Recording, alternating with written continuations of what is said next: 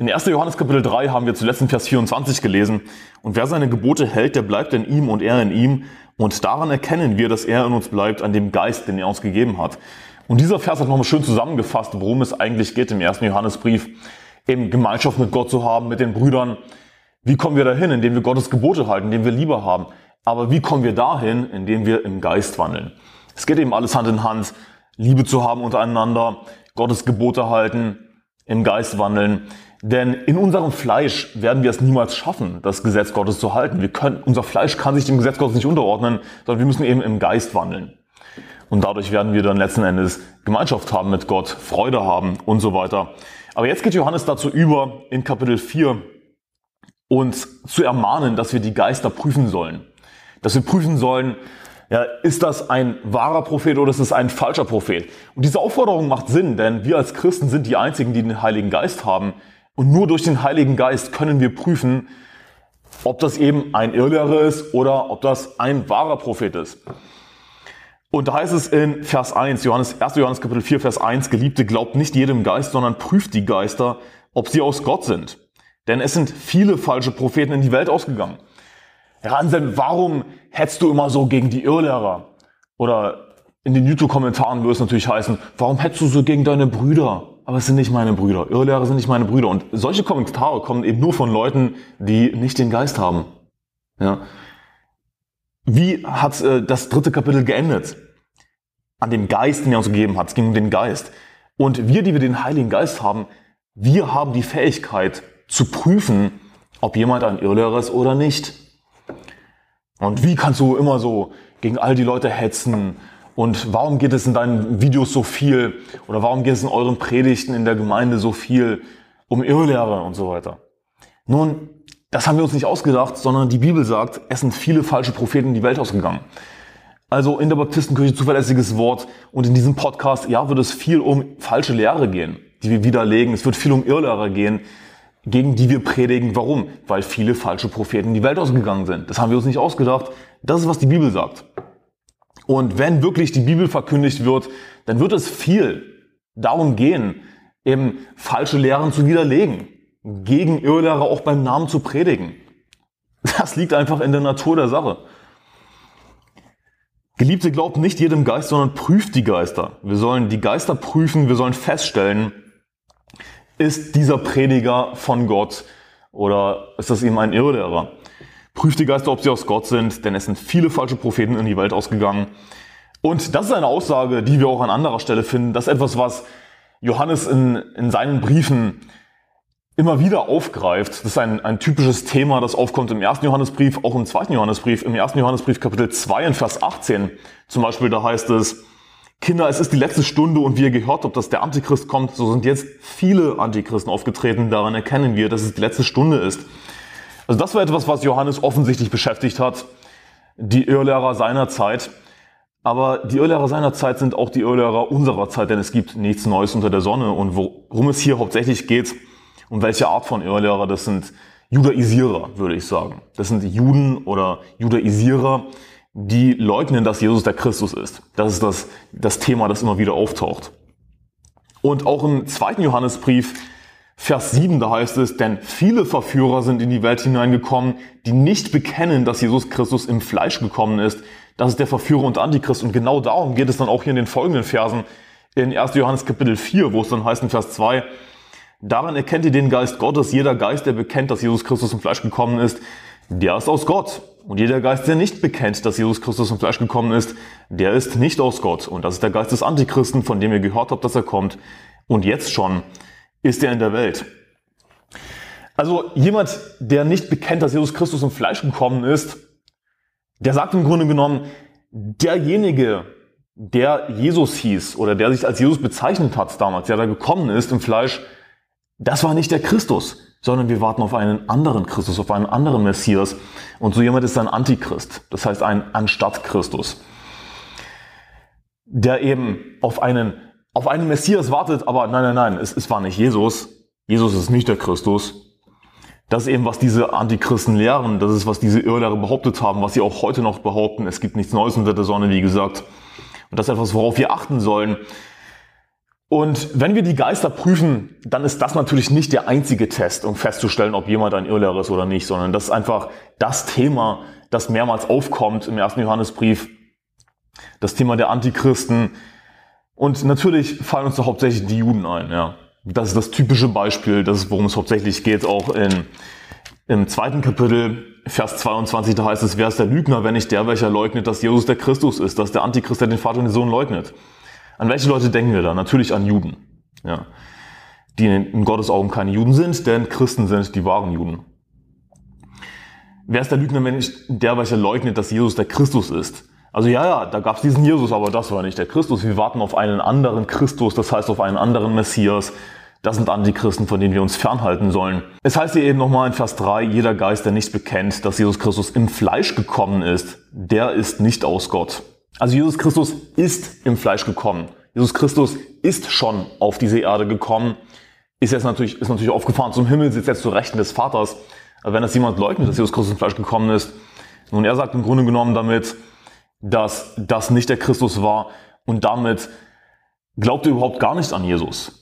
Er könnte dann zwar behaupten, irgendein Judaisierer vielleicht, irgendein ganz, ganz extremer Judaisierer, der zwar an Jesus in Anführungszeichen glaubt oder an Jeshua oder wie sie, was sie auch immer für komische Pseudonamen haben, die wir nicht in der Bibel finden. Irgend so ein Judaisierer, der sogar behaupten würde, dass, ja, ich glaube ja an Jesus, aber er, er war nicht der Christus. Nun, derjenige glaubt gar nicht an Jesus, denn was haben wir eben gelesen im zweiten Kapitel in Vers 22, wer ist der Lügner, wenn nicht der, welcher leugnet, dass Jesus der Christus ist, dass der Antichrist, der den Vater und den Sohn leugnet. Also wenn du leugnest, dass Jesus der Christus ist, dass Jesus der Messias ist, dann, dann leugnest du den Sohn Gottes. Zu 100 Prozent. Dann glaubst du gar nicht an Jesus. Denn Jesus ist der Christus. Jesus ist im Fleisch gekommen. Und das ist, was du natürlich bekennen musst. Ansonsten logischerweise bist du ein Irrlehrer und ein Antichrist. Und das ist der Geist im vierten Kapitel, Vers 3. Und das ist der Geist des Antichristen, von dem ihr gehört habt, dass er kommt und jetzt schon ist er in der Welt. Also wir haben gehört, dass der Antichrist kommt, der Antichrist in der Endzeit, der sich eben selbst als Jesus ausgeben wird. Ja, jetzt ist eben der Messias im Fleisch gekommen. Aber nein, Jesus Christus ist schon im Fleisch gekommen. Von dem ihr gehört habt, dass er kommt und jetzt schon ist er in der Welt. Also jetzt ist schon der Geist des Antichristen in der Welt natürlich. Es gibt jetzt schon viele Antichristen, Jetzt ist schon der Geist des Antichristen der Welt. Es gibt schon natürlich längst die Irrlehrer, die genau das tun, was der, der Antichrist dann tun wird in der Endzeit. Die eben zum einen leugnen, dass Jesus der Christus ist oder noch schlimmer, die sich selbst als Jesus ausgeben. Ja, viele falsche Christusse werden auftreten. Das ist die Bibel eindeutig. Und nochmals, warum greift Johannes dieses Thema Irrlehrer auf? Nun, ein Grund dafür, ich sage nicht, dass es der definitive Grund ist, aber ein Grund dafür ist, weil wir eben den Geist haben und worum geht es so viel im ersten Johannesbrief, wie wir Gemeinschaft mit Gott haben, indem wir eben im Geist wandeln. Und durch den Geist haben wir die Fähigkeit, die Geister zu prüfen, festzustellen, ist das ein falscher Prophet oder ist das ein wahrer Prophet des Herrn, ist das ein, ein guter Prediger, der die richtige Lehre lehrt, das richtige Evangelium und so weiter. Durch den Geist haben wir die Fähigkeit, das zu prüfen, Irrlehrer zu erkennen die die Bibel im Judasbrief als natürlichen Menschen bezeichnet, die den Geist nicht haben. Also wir haben den Geist, Irrlehrer haben den Geist nicht. Und hier ist das Ding, Irrlehrer reden von geistlichen Dingen, nicht wahr? Von scheinbar geistlichen Dingen. Sie reden vielleicht viel von Jesus, sie nehmen viel biblisches Vokabular in den Mund. Und die Welt könnte sich denken, oh, das sind Geistliche. Aber die Bibel sagt, dass Irrlehrer natürlich Menschen sind, die den Geist nicht haben wir sind die einzigen als wiedergeborene Christen, die den Geist haben, die den Heiligen Geist haben. Deswegen ist es eben, liegt es an uns, dass wir die Geister prüfen und dass wir vor Irrlehrern warnen. Wir sind die einzigen, die vor ihnen warnen können. Die Welt kann nicht vor Irrlehrern warnen. Das wird nicht funktionieren. Sie haben selbst den Geist nicht. Und sie denken, oh, das sind Geistliche, die glauben halt nur ein bisschen was anderes als, als diese Leute hier. Aber wir können eben durch den Geist feststellen, wer ist ein Irrlehrer, wer nicht. Also, Vers 5, da heißt es weiter, Sie sind aus der Welt, also die Irrlehrer, die Antichristen, die sind, sie sind aus der Welt. Sie sind nicht aus Gott, sie sind aus der Welt. Auch wenn sie von geistlichen Dingen reden, sie sind aus der Welt. Von scheinbar geistlichen Dingen. Sie haben eben nur diesen geistlichen Anschein. Aber auch der Teufel verkleidet sich als Engel des Lichts. Also das ist kein Wunder. Sie sind aus der Welt, darum reden sie von der Welt. Und die Welt hört auf sie. Also scheinbar kann das alles ganz geistlich klingen, was sie sagen. Aber tatsächlich sagt die Bibel, reden sie von der Welt. Und wenn man Irrlehrern zuhört, ich meine, das Erste, was uns als wiedergeborenen Christen natürlich auffallen sollte, ist die falsche Lehre, dass sie ganz einfach falsche Evangelium lehren und so weiter. Aber was auch auffällt, dass sie eben so viel fleischliche, weltliche Dinge mit einbringen. Und dass sie zum Teil buchstäblich die Bibel pervers auslegen. Und, und zum Teil sogar sexuelle Dinge reininterpretieren, die da gar nicht stehen in irgendwelchen Versen. Kein Witz. Warum? Weil sie eben aus der Welt sind. Und nicht nur das, sondern sie sind vom Teufel. Ja, besonders wenn wir den Judasbrief lesen, ist eindeutig, sie werden mit Sodom und Gomorra verglichen. So sind die Irrlehrer. Sie sind aus der Welt, darum reden sie von der Welt und die Welt hört auf sie. Jemand, der nicht den Geist hat, jemand, der aus der Welt ist, der nicht aus Gott geboren ist, wird leider auf Irrlehrer hören, wird auf sie reinfallen. Deswegen müssen wir, die wir den Geist haben, im Geist wandeln und vor den Irrlehrern warnen. Wir sind aus Gott. Wer Gott erkennt, hört auf uns. Wer nicht aus Gott ist, hört nicht auf uns. Ich liebe diesen Vers. So ein schwarz-weißer Vers. Anselm, du, du behauptest immer so, es sei alles so eindeutig. Und du bist immer so schwarz-weiß. Nun, der erste Johannesbrief ist ziemlich schwarz-weiß. Wir sind aus Gott. Zieh dir diesen Vers rein. Wir sind aus Gott. Wer Gott erkennt, hört auf uns. Wer nicht aus Gott ist, hört nicht auf uns. Daran erkennen wir den Geist der Wahrheit und den Geist des Irrtums. Ich meine, eindeutiger geht's nicht, oder? Und natürlich, wenn es hier heißt, wir sind aus Gott, wer Gott erkennt, hört auf uns, da geht es nicht darum, wer Gott erkennt, wird auf alles hören, was wir sagen, egal was wir sagen. Darum geht es nicht. Sondern wir müssen das mit dem Vers davor vergleichen, Vers 5. Sie, die Irrlehrer, sie sind aus der Welt, darum reden sie von der Welt und die Welt hört auf sie. Sie reden von weltlichen Dingen, geben dem Ganzen vielleicht einen geistlichen Anstrich, aber sie reden von weltlichen Dingen. Aber wie die wir den Geist haben, wenn wir von geistlichen, tatsächlich geistlichen Dingen reden, nun, wer Gott erkennt, der wird dann eben auf uns hören. Warum? Nicht, weil wir das sagen, sondern weil wir von geistlichen Dingen reden, das heißt von biblischen Dingen reden, von biblischer Lehre. Wer, wer aus Gott ist, hört auf uns. Das heißt, der wird verstehen, ja, das kommt von Gott. Das kommt aus der Bibel. Das ist korrekt. Er hört die Stimme des Hirten. Und er wird nicht hereinfallen auf die Stimme des Fremden, wie wir zum Beispiel ungefähr lesen im äh, zehnten Kapitel vom Johannesevangelium. Wir sind aus Gott. Wer Gott erkennt, hört auf uns. Wer nicht aus Gott ist, hört nicht auf uns. Wir kommen mit dem richtigen Evangelium, mit einmal gerettet, immer gerettet. Die Leute hören nicht darauf. Nun, woran liegt das? Weil sie nicht aus Gott sind, weil sie nicht gerettet sind.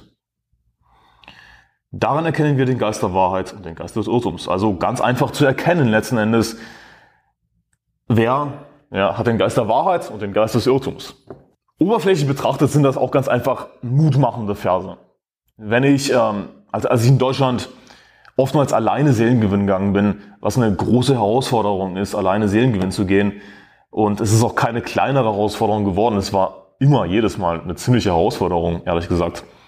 Ich habe mir manchmal diese Verse aufgesagt, weil es einfach mutmachende Verse sind. Sie sind aus der Welt, darum reden sie von der Welt und die Welt hört auf sie. Wir sind aus Gott. Ich meine, was für eine tolle Aussage. Wir sind aus Gott. Wer Gott erkennt, hört auf uns. Wer nicht aus Gott ist, hört nicht auf uns. Hey, ich bin aus Gott. Was wollen mir andere anhaben, wenn ich jetzt hier alleine Seelengewinn gehe? Was soll passieren? Ich bin aus Gott. Also auch einfach nur oberflächlich betrachtet sind das natürlich mutmachende Verse. Aber worauf ich nochmal eingehen möchte, es heißt in Vers 6, wir sind aus Gott, wenn Gott erkennt, hört auf uns. Wir sind aus Gott, wir reden von geistlichen Dingen, aber und wer Gott erkennt, hört auf uns, aber der natürliche Mensch, jemand, der nicht aus Gott ist, nimmt nicht an, was vom Geist Gottes ist, sagt die Bibel. Denn es ist ihm eine Torheit und er kann es nicht erkennen, weil es geistlich beurteilt werden muss. Ein natürlicher Mensch, jemand, der nicht gerettet ist, der nicht den Geist Gottes hat, er, er, kann es nicht verstehen. Geistliche Dinge müssen nämlich geistlich beurteilt werden. Nun, wenn jemand den Heiligen Geist nicht hat, dann steht er leider in der Gefahr, eben auf Irrlehrer hereinzufallen. Oder eben ein Irrlehrer, worum es hier im Kontext eigentlich geht, ja ein, ein Antichrist, ein Irrlehrer, es ist nicht so, wir werden den nicht bekehren. Es, es wird mit 99%iger Wahrscheinlichkeit nicht passieren. Ein richtiger, waschechter Irrlehrer, so wie ihn der Judasbrief zum Beispiel beschreibt, ist verworfen. Er kann nicht mehr gerettet werden. Natürlich gibt es Zeugen Jehovas, die einfach extrem verwirrt sind, die einfach hirngewaschen sind von ihrer Sekte, die hier und da noch gerettet werden können. Ja, aber auch das ist leider in der Realität sehr unwahrscheinlich. Das ist einfach Fakt. Wir sind eben die einzigen, die wir den Heiligen Geist haben, die vor Irrlehrern warnen können. Denn der natürliche Mensch, er nimmt nicht an, was vom Geist Gottes ist. Und er ist ihm eine Torheit und er kann es nicht verstehen, weil es geistlich beurteilt werden muss. Dann heißt es in Vers 7 weiter, Geliebte, lasst uns einander lieben, denn die Liebe ist aus Gott und jeder, der liebt, ist aus Gott geboren und erkennt Gott. Und das scheint hier auf den ersten Blick ein ziemlicher Bruch zu sein. Es scheint ein komplett neues Thema zu sein. Könnte man auch denken, weil in vielen Bibelausgaben, ich lese die Schlachter 2000 natürlich, äh, ist eine, eine Zwischenüberschrift dazwischen. Aber kleiner Tipp nochmal, ich habe es schon mal gesagt, aber beim Bibellesen achte nicht auf diese Zwischenüberschriften. Ich meine, die sind nicht unbedingt in jedem Fall falsch, aber das gehört nicht zu Gottes Wort dazu. Und es kann dazu führen zu denken, oh, jetzt beginnt ein komplett neues Thema. Was nicht unbedingt der Fall ist. Ich meine, es ist schon ein bisschen ein anderes Thema, aber ich will dir hier den eindeutigen Zusammenhang aufzeigen zwischen diesen beiden Versen, den du vielleicht bisher noch gar nicht gesehen hast. Und es gibt ein, auch wenn es natürlich schon in gewisser Weise ein anderes Thema ist, das jetzt beginnt, hängt es zu 100% mit dem Vers davor zusammen. Denn was heißt, was lesen wir hier in Vers 7? Geliebte, lasst uns einander lieben, denn die Liebe ist aus Gott. Ja, genauso wir sind aus Gott, wir sind aus Gott geboren, die Liebe ist aus Gott und jeder, der liebt, ist aus Gott geboren und erkennt Gott. Vergleiche das mit Vers 6, mit dem Vers davor. Wer Gott erkennt, hört auf uns. Wer nicht aus Gott ist, hört nicht auf uns. Daran erkennen wir den Geist der Wahrheit und den Geist des Irrtums. Also eindeutige Parallele. Jemand, der aus Gott ist, der hört auf uns. Anders ausgedrückt, jemand, der aus Gott ist, der hört auf die Stimme des Hirten. Der weiß, was richtige Lehre, der wird feststellen können, was falsche Lehre ist, was richtige Lehre ist. Der kann die Bibel verstehen, der kann geistliche Dinge verstehen. Jemand aus Gottes kann geistliche Dinge verstehen, wird somit auf uns hören, wenn wir von geistlichen Dingen reden. Jemand aus Gottes wird echte Liebe haben, hat die Fähigkeit zu lieben. Warum? Die Liebe ist aus Gott. Also wenn jemand nicht aus Gott ist, kann der überhaupt lieben? Die Antwort ist nein. Das ist die logische Schlussfolgerung aus Vers 7. Geliebte, lasst uns einander lieben, denn die Liebe ist aus Gott und jeder, der liebt, ist aus Gott geboren und erkennt Gott. Jemand, der wirklich liebt, ist aus Gott geboren und erkennt Gott. Was ist, was ist der Umkehrschluss daraus? Jemand, der nicht aus Gott geboren ist, jemand, der Gott nicht erkennt, der, der kann nicht lieben. Die Liebe ist aus Gott. Jemand, der nicht aus Gott geboren ist, kann nicht lieben. Aber Anselm, willst du jetzt wirklich sagen, dass Ungläubige nicht lieben können? Ja. Ich meine, echte Liebe kommt aus Gott. Die Liebe ist aus Gott. Und dann heißt es auch in Vers 8, wer nicht liebt, der hat Gott nicht erkannt, denn Gott ist Liebe. Nur Christen haben die Fähigkeit, wirklich andere zu lieben. Was die Welt unter Liebe versteht, ist so verdreht zum Teil. Zum einen wird Liebe heutzutage natürlich extrem sexualisiert. Ich meine, das ist, woran so viele Leute wahrscheinlich automatisch denken, wenn sie an Liebe denken. Aber Überraschung, Liebe hat nicht unbedingt etwas damit zu tun. Und außerdem die Welt oder auch wenn wir im Fleisch wandeln, ja, denn wir haben natürlich immer noch unsere sündhafte Natur. Sind wir perfekt, weil wir Christen sind? Nein, auf keinen Fall. Das haben wir auch gelesen im ersten Johannesbrief, im ersten Kapitel in Vers 8. Ja, ähm, lass mich das nochmal kurz aufschlagen. Wenn wir sagen, dass wir keine Sünde haben, so verführen wir uns selbst und die Wahrheit ist nicht in uns. Natürlich haben wir Sünde, aber warum? Weil wir eben immer die Wahl haben, wandle ich jetzt im Geist oder im Fleisch. Wenn wir im Geist wandeln, dann sündigen wir nicht. Aber die Realität ist, dass wir natürlich auch im Fleisch wandeln. Aber nur wir als Christen haben überhaupt die Fähigkeit zu lieben. Genauso wie wir als Christen die Fähigkeit haben, eben festzustellen, das ist aus Gott. Diese Lehre, das ist eine Irrlehre. Weil wir die Einzigen sind, die den Geist haben. Und genauso ist eben auch die Liebe aus Gott. Wir sind die Einzigen, die die Fähigkeit haben zu lieben. Die Welt kann nicht wirklich lieben. Wenn die, wenn die Welt liebt, dann hat es immer, dann, dann will die Welt immer irgendetwas zurückbekommen. Ja? Die Welt kann nicht wirklich einfach andere lieben, etwas für andere tun, ohne dabei an sich zu denken. Das ist etwas, was die Welt nicht tun kann. Und hier ist das Ding, wie gesagt, als Christen sind wir nicht perfekt. Wir werden nicht immer perfekt andere lieben.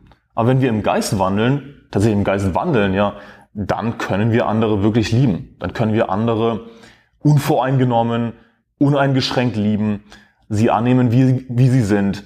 Und äh, die Welt kann das nicht tun. Sie hat nicht die Fähigkeit dazu. Denn was macht echte Liebe aus? Wir lesen das dann in Vers 9. Daran ist die Liebe Gottes zu uns geoffenbart worden, dass Gott seinen eingeborenen Sohn in die Welt gesandt hat, damit wir durch ihn leben sollen. Gott hat seinen eingeborenen Sohn in die Welt gesandt. Das ist der erste Hinweis. Er hat seinen einzig geborenen Sohn geopfert. Das ist extrem. Und er hat ihn in die Welt gesandt, damit wir durch ihn leben sollen. Es ist nicht so, dass, dass wir uns das in irgendeiner Weise verdient hätten, dass wir Gott irgendetwas dafür gegeben hätten. Gott hat es komplett aus freien Stücken getan, ohne etwas zurückzuerwarten. Und das ist eben das, was echte Liebe ausmacht. Aber ich will jetzt eben diese zwei Verse verbinden, Vers 6 und 7. Was lernen wir daraus? Aus diesen eindeutigen Parallelen. Ja, wer Gott erkennt, hört auf uns. Wer nicht aus Gott ist, hört nicht auf uns. Dann heißt es in Vers 7, Geliebte, lass uns einander lieben. Die Liebe ist aus Gott und jeder, der Gott liebt, ist aus Gott geboren. Ja, der ist aus Gott, der ist aus Gott geboren und er kennt Gott. Das ist so, Lehre und Liebe passen perfekt zusammen. Und das ist etwas, was heutige sogenannte Christen nicht verstehen. Sie denken, dass Lehre irgendwie lieblos sei. Aber warte mal, wenn ich wirklich aus Gott geboren bin und Gott erkenne, wenn ich wirklich Gott liebe, wenn ich wirklich Liebe habe, dann weißt du was, dann werde ich auch die richtige Lehre lieben. Aber dann kommen sogenannte Christen daher und sagen, ah, ich liebe Jesus, ich habe eine Beziehung mit Jesus und weil ich Jesus liebe, will ich nicht so spalterisch sein. Ich will nicht auf all diese Lehren eingehen. Ich will nicht so dogmatisch sein, sondern ich will einfach Gemeinschaft haben mit meinen Brüdern, mit meinen Schwestern, das ist mir egal, ob sie Katholiken sind oder Mormonen oder Adventisten. Hey, wir lieben Jesus. Das ist, was uns ausmacht. Aber diese Leute sind Lügner. Sie lieben Jesus überhaupt nicht, wenn sie echte Liebe hätten. Wenn sie aus Gott wären und Gott erkennen. Weißt du was? Dann würden sie auch die richtige Lehre lieben. Dann würde es ihnen auch um Dogmatik gehen. Wir sind aus Gott. Wer Gott erkennt, hört auf uns. Wer nicht aus Gottes hört, nicht auf uns. Dann erkennen wir den Geist der Wahrheit, den Geist des Irrtums. Weißt du, was wir auch lesen in dem berühmten Hohelied der Liebe in 1. Korinther 13? Dass sich die Liebe an der Wahrheit freut. Aber diese Pseudochristen heutzutage, die mit Liebe, Liebe, Liebe daherkommen und Jesus angeblich so sehr lieben, ich finde, sie spucken im Grunde genommen Jesus ins Gesicht. Das ist, was sie tun. Weil sie einfach einen STH-Punkt geben auf das, was die Bibel tatsächlich sagt einfach mit allen möglichen sogenannten Christen, mit allen möglichen Denominationen Ökumene machen wollen und was weiß ich, was man da alles für Beispiele jetzt anbringen könnte. Und sie geben einfach, einfach nichts auf die, auf die Wahrheit. Aber die Liebe, was macht echte Liebe aus? Dass sich die Liebe an der Wahrheit freut. Siehst du, so passen diese Verse perfekt zusammen. Das ist ein fließender Übergang von Vers 6 zu 7, obwohl eine Zwischenüberschrift dazwischen ist. Passt perfekt zusammen. Lehre und Liebe passt perfekt zusammen, wenn du wirklich liebst, wenn du wirklich Gott liebst, wenn du deinen Nächsten liebst, wenn du die Brüder liebst, dann wirst du auch die richtige Lehre lieben. Besonders, ja, wenn es, wenn es um Seelengewinn geht. Das ist natürlich ein perfektes Beispiel an der Stelle. Hey, wenn wir wirklich echte Liebe haben, weißt du was, dann werden wir wollen, dass unser Nächster auch an die richtige Lehre glaubt. Ja, aber du, du willst dann einfach nur, dass, dass sie eure Lehre annehmen. Das ist doch keine Liebe. Aber warte mal, unsere Lehre ist nicht einfach unsere Lehre, sondern wer, aus Gott, wer Gott erkennt, hört auf uns. Warum? Weil wir eben mit der richtigen Lehre, mit biblischer Lehre daherkommen. Das ist nicht einfach unsere Lehre, ist biblische Lehre, das richtige Evangelium. Und wenn wir wirklich unseren Nächsten lieben, nun, dann wollen wir nicht, dass er zur Hölle fährt. Wenn wir wirklich unseren Nächsten lieben, dann wollen wir nicht, dass er verwirrt wird von Irrlehrern dann werden wir eben auch mit der Lehre kommen. Lehre und Liebe passt beides perfekt zusammen. Und lass dich nicht verführen von Irrlehrern, die scheinbar sehr liebevoll daherkommen. Und davon gibt es viele. Nur weil jemand liebevoll scheint, heißt das nicht, dass er tatsächlich echte Liebe hat. Denn die wenigsten Leute sind gerettet. Das heißt, dass die wenigsten Leute überhaupt die Fähigkeit haben, wirklich zu lieben. Fakt. Das ist leider so. Warum ist diese Welt lieblos? Warum ist die Welt so ungerecht? Nun, die, die wenigsten Menschen sind gerettet, aber natürlich heißt es das nicht, dass wir als Christen da jetzt einfach aus dem Schneider sind. Wir müssen uns auch an die eigene Nase fassen. Und wir haben nämlich die Verantwortung, auch tatsächlich im Geist zu wandeln. Denn wenn ich im Fleisch wandle, nun, dann werde ich natürlich mich selbst lieben und dann werde ich egoistisch sein. Wir müssen auch tatsächlich im Geist wandeln. Aber lass dich nicht verführen von Irrlehrern, wenn sie ganz liebevoll daherkommen, wenn der LG aus Pforzheim, unser lieber LG, wenn, wenn er so liebevoll scheint und, und das ist doch eigentlich ein ganz netter. Nein, er ist kein netter. Er ist ein Kind der, der Hölle, ein Kind des Teufels. Und was er in seinem Herzen hat, ist, ist eigentlich Hass.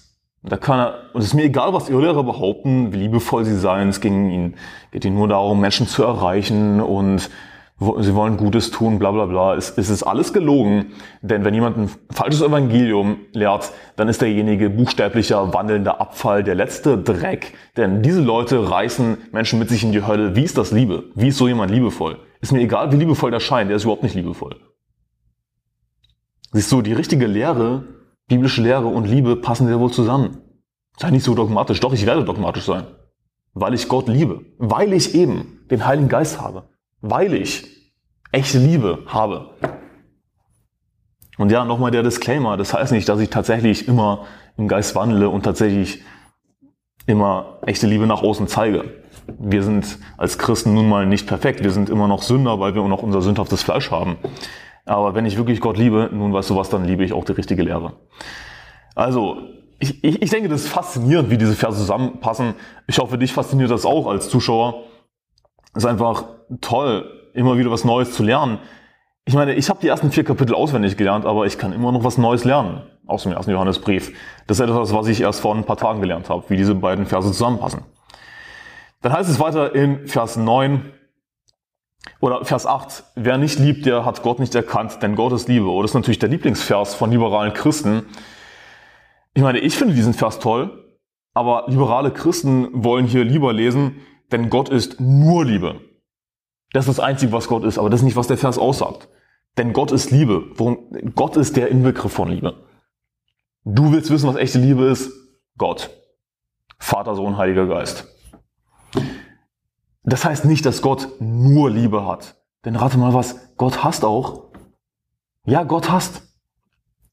Jakob habe ich geliebt, Esau aber habe ich gehasst. Oh, das bedeutet nicht wirklich das, was da steht. Doch. Oder willst du Liebe umdefinieren? Dass dieser Vers nicht wirklich bedeutet, dass Gott Liebe ist. Ich meine, komm schon. Darin ist die Liebe Gottes zu uns geoffenbart worden, dass Gott seinen eingeborenen Sohn in die Welt gesandt hat, damit wir durch ihn leben sollen. Darin besteht die Liebe nicht, dass wir Gott geliebt haben, sondern dass er uns geliebt hat und seinen Sohn gesandt hat als Sühnopfer für unsere Sünden. Darin besteht die Liebe nicht, dass wir Gott geliebt haben. Und das eben, was echte Liebe ausmacht, Gott hat es trotzdem getan, sondern dass er uns geliebt hat und seinen Sohn gesandt hat, als Sühnopfer für unsere Sünden. Geliebte, wenn Gott uns so geliebt hat, so sind auch wir es schuldig, einander zu lieben. Niemand hat Gott jemals gesehen, wenn wir einander lieben, so bleibt Gott in uns und seine Liebe ist vollkommen geworden. Wie können wir Gemeinschaft haben mit Gott, den wir doch gar nicht sehen? Wie können wir Gott erkennen, den wir doch gar nicht erkennen können mit unseren Augen? Wie geht das? Niemand hat Gott jemals gesehen. Aber wenn wir eben einander lieben, wenn wir Liebe untereinander haben, als Brüder geht es natürlich vor allem darum, so bleibt Gott in uns und seine Liebe ist in uns vollkommen geworden. Dadurch haben wir eben Gemeinschaft mit Gott, seine Liebe ist in uns vollkommen geworden. Und so können wir, so erkennen wir eben Gott, den wir, den niemals jemand gesehen hat. Vers 13, daran erkennen wir, dass wir in ihm bleiben und er in uns das uns von seinem Geist gegeben hat. Ähnlich wie in Kapitel 3. Worauf läuft es hinaus? Wie kommen wir dahin, echte Liebe zu haben? Wie kommen wir dahin, trotzdem Gott niemals, trotzdem niemand Gott jemals gesehen hat, mit ihm Gemeinschaft zu haben, mit den Brüdern Gemeinschaft zu haben, indem wir im Geist fallen. Das ist, worum es hauptsächlich geht. Wie können wir ein guter Christ werden? Wie haben wir Gemeinschaft mit Gott, mit den Brüdern? Nicht indem wir uns dazu zwingen, irgendwie Gottes Gebote zu halten, sondern indem wir im Geist wandeln. Und wenn wir im Geist wandeln, dann wird Gott die vom Gesetz geforderte Gerechtigkeit in uns erfüllen, die wir eben nicht gemäß dem Fleisch wandeln, sondern gemäß dem Geist, wie wir das in Römer Kapitel 8 lesen zum Beispiel. Heißt es weiter in Vers 14, und wir haben gesehen und bezeugen, dass der Vater den Sohn gesandt hat als Retter der Welt. Wer nun bekennt, dass Jesus der Sohn Gottes ist, in dem bleibt Gott und Ehren Gott. Und dieser Vers erinnert natürlich auch an Römer Kapitel 10. Ja, mit dem Herzen glaubt man, um gerecht zu werden, mit dem Mund bekennt man, um gerettet zu werden. Könnte man den Vers so anwenden? Ja, wäre möglich. Ich aber würde sagen, dass es hier im Kontext des gesamten Briefes eher darum geht, wenn es hier heißt, wer nun bekennt, dass Jesus der Sohn Gottes ist, in dem bleibt Gott und er in Gott. Im Kontext des ganzen Briefes würde ich sagen, geht es hier auch wieder darum, hauptsächlich eben Gemeinschaft mit Gott zu haben. In Gott zu sein, könnte man das hier und da, je nach dem Kontext, auf die Rettung beziehen. Ja, natürlich, aber im ersten Johannesbrief geht es dabei darum, in Gott zu sein, eben Gemeinschaft mit Gott zu haben. Und wenn wir Gott bekennen, wenn wir bekennen, dass Jesus der Sohn Gottes ist, wenn wir uns dazu bekennen, besonders wenn wir Seelengewinn gehen, das ist, woran ich hier hauptsächlich denke, dann werden wir dadurch eben natürlich auch im Geist wandeln. Und dann haben wir eben Gemeinschaft mit Gott. Wenn du bekennt, dass Jesus der Sohn Gottes ist, in dem bleibt Gott und in Gott. Ich denke, dass das die hauptsächliche Anwendung von diesem Vers ist, dass wir vor der Welt bekennen, dass Jesus der Sohn Gottes ist, das Evangelium bekennen, uns zu Gott stellen. Und das kann erstmal in unserem Fleisch eine Herausforderung sein, keine Frage. Aber wenn wir es tun, dann werden wir mit dem Heiligen Geist erfüllt, wenn wir Gottes Wort verkündigen. Und in dem bleibt Gott und er an Gott. Dann haben wir natürlich Gemeinschaft mit Gott. Und wir haben die Liebe erkannt und geglaubt, die Gott zu uns hat. Gott ist Liebe und wenn der Liebe bleibt, der bleibt in Gott und Gott in ihm. Darin ist die Liebe bei uns vollkommen geworden, dass wir Freimütigkeit haben am Tag des Gerichts, denn gleich, gleich wie er ist, so sind auch wir in dieser Welt. Und das ist ein interessanter Nebensatz, denn gleich wie er ist, so sind auch wir in dieser Welt. Die Bibel sagt auch, dass wir an Christi Stadt ermahnen, lasst euch versöhnen mit Gott und dass wir äh, Botschafter Christi sind. Darauf wollte ich eigentlich hinaus. Wir sind Botschafter Christi.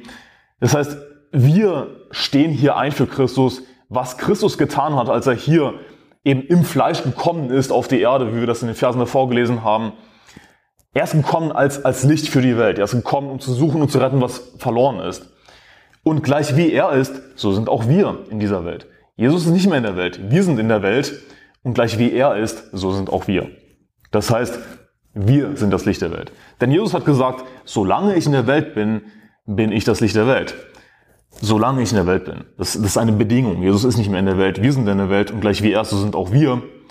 Das heißt, wir sind das Licht der Welt. Nicht ohne Grund sagt Jesus, ihr seid das Licht der Welt. Es kann eine Stadt, die auf einem Berg liegt, nicht verborgen bleiben. Man zündet auch nicht ein Licht an, setzt nur einen Scheffel, sondern auf den Leuchter. So leuchtet es allen, die im Haus sind. So soll euer Licht leuchten vor den Leuten, dass sie eure guten Werke sehen und euren Vater im Himmel und euren Vater im Himmel preisen. Ich habe das jetzt, glaube ich, ein bisschen falsch zitiert, aber du weißt, was ich meine. Wir sind Botschafter, wir sind das Licht der Welt, wir haben eben die Aufgabe, an Christi Stadt zu ermahnen, lasst euch versöhnen mit Gott. Wir haben die Aufgabe, das Evangelium zu verkündigen, zu suchen und zu retten, was verloren ist.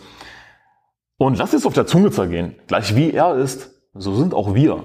Wow, ich meine, wir haben die größte Aufgabe überhaupt.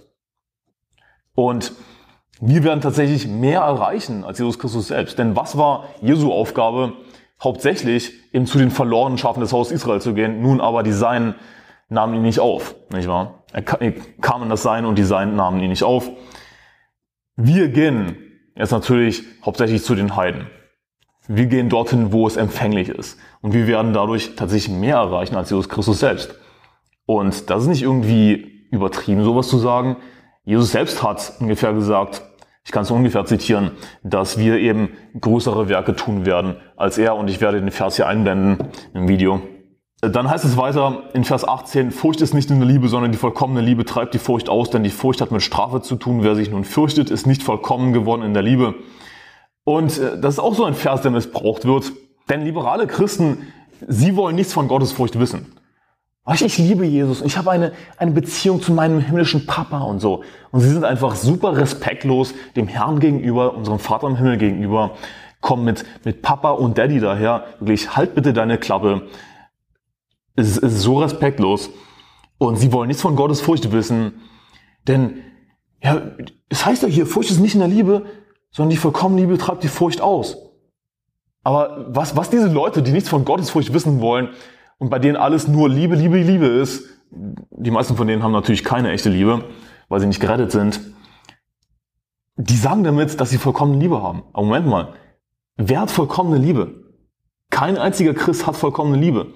Nun, wir haben die Fähigkeit dazu, da, dadurch, dass wir den Heiligen Geist haben, aber wir wandeln nicht immer im Geist. Okay, du willst Gott nicht fürchten, hm, okay, hast du vollkommene Liebe? Wenn du vollkommene Liebe hättest, wenn du wirklich immer zu 100% Gott lieben würdest mit deinem ganzen Herzen, mit deiner ganzen Seele, mit deinem ganzen Denken, sprich nicht sündigen würdest, dann bräuchtest du tatsächlich keine Gottesfurcht. Korrekt. Furcht ist nicht in der Liebe. Ja, korrekt. Sondern die vollkommene Liebe treibt die Furcht aus. Aber du hast keine vollkommene Liebe. Deswegen brauchen wir eben immer noch Gottesfurcht. Und wir werden Gottesfurcht brauchen bis zu unserem Tod, denn wir werden Sünder bleiben. Und Gottesfurcht ist ein Schatz. Ja? Gottesfurcht ist, ist nichts Negatives, du sollst es nicht irgendwie abtun. Hey, akzeptiere es, wir sind Sünder und akzeptiere, dass Gottesfurcht deshalb etwas Gutes ist. Es, es wäre natürlich noch besser, wenn wir einfach gar nicht mehr sündigen würden, aber das wird erst im Himmel der Fall sein, okay? Jetzt sind wir noch in unserem sündigen Fleisch. Und wenn wir Gemeinschaft mit Gott haben wollen, ja, dann gehört es auch hier und da dazu, Gott zu fürchten. Denn wir wandeln eben nicht zu 100% immer im Geist.